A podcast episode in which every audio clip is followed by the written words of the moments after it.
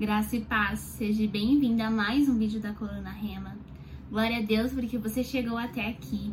Então que você deixe o Senhor falar contigo, que Ele abra os seus ouvidos para você ouvir a voz dele. Amém.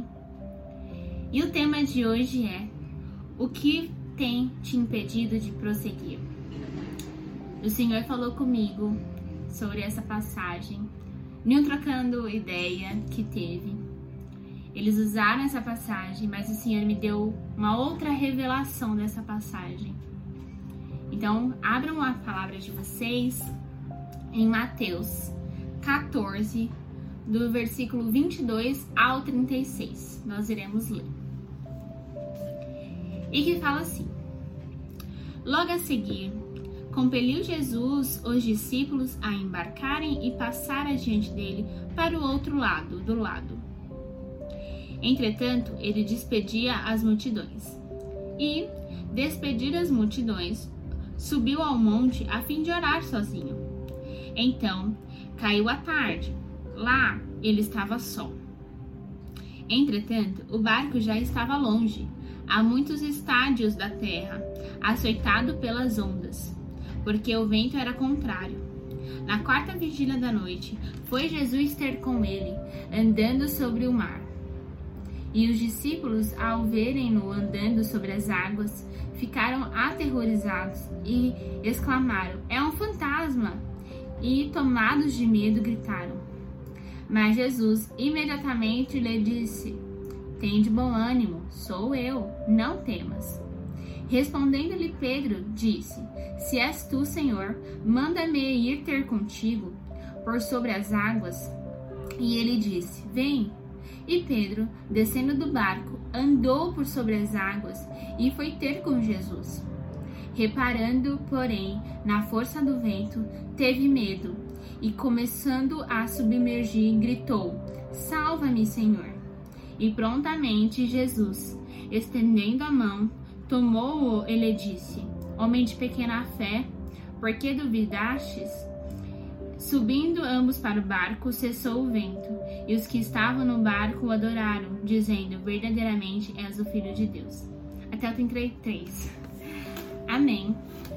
Essa passagem é muito conhecida, porque um discípulo teve a honra de andar sobre as águas. E glória a Deus por isso, pela experiência de Pedro. Então, para a gente contextualizar um pouquinho mais, Aqui fala que Jesus, ele, depois de um momento que ele teve com a multidão, ele falou para os discípulos irem indo, né, atravessar para o outro lado, enquanto ele estava despedindo as multidões. E até porque ele foi ter um tempo a sós para orar. Jesus se retirava muito para orar sozinho.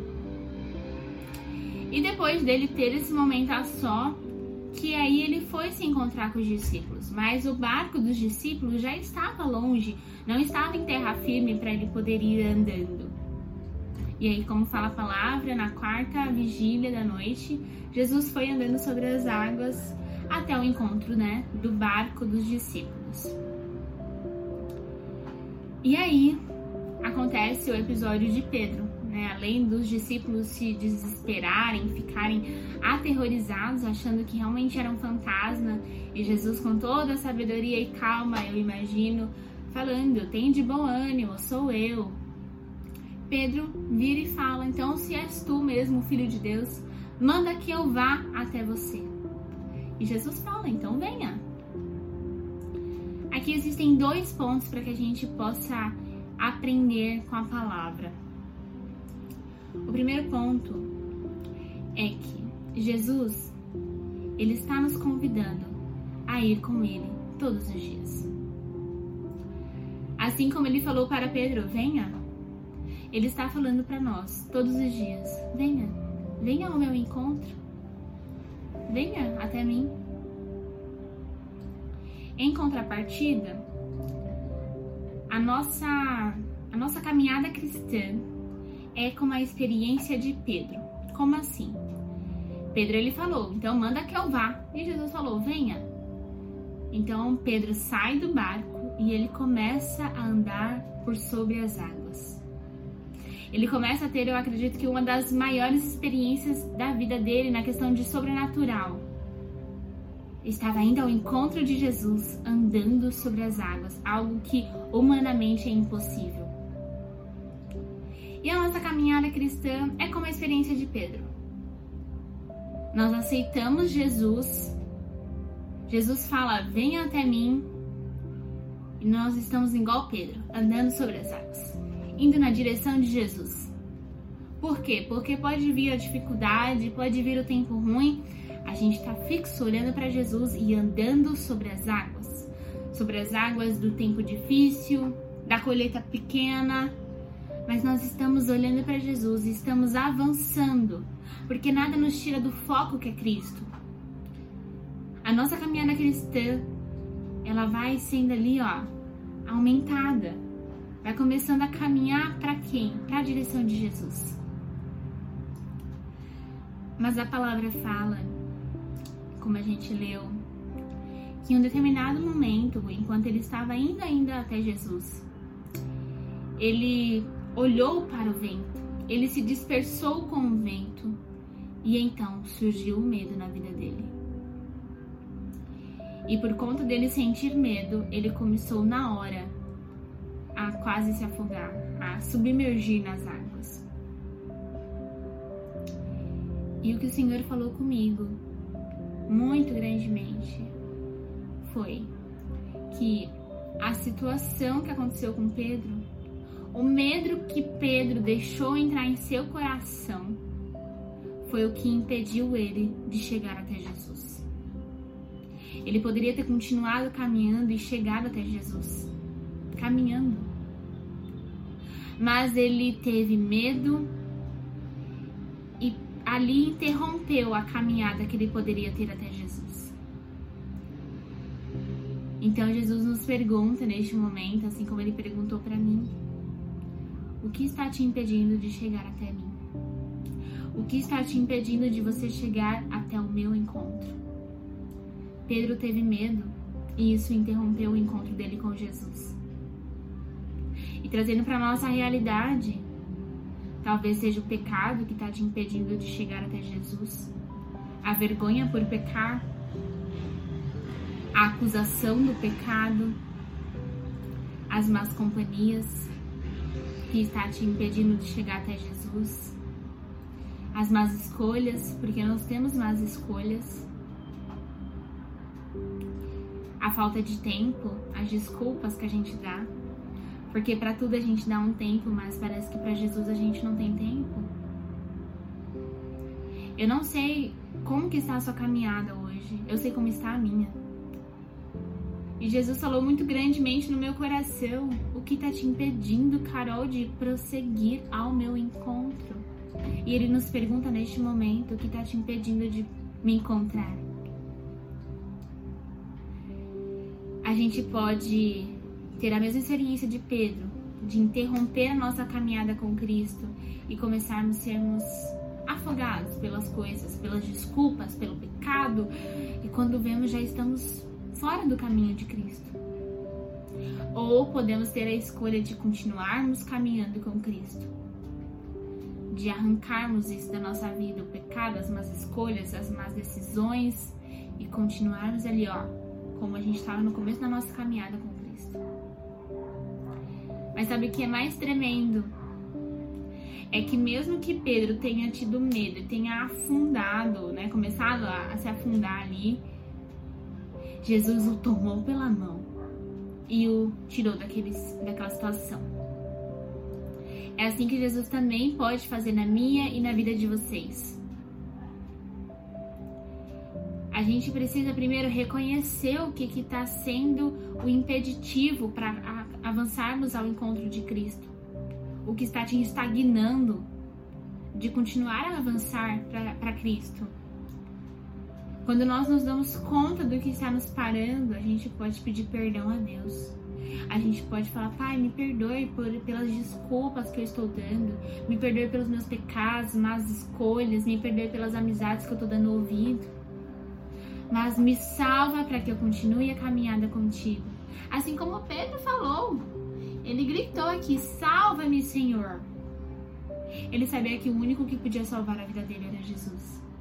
E é assim com as nossas vidas. O O único que pode salvar as nossas vidas é Jesus.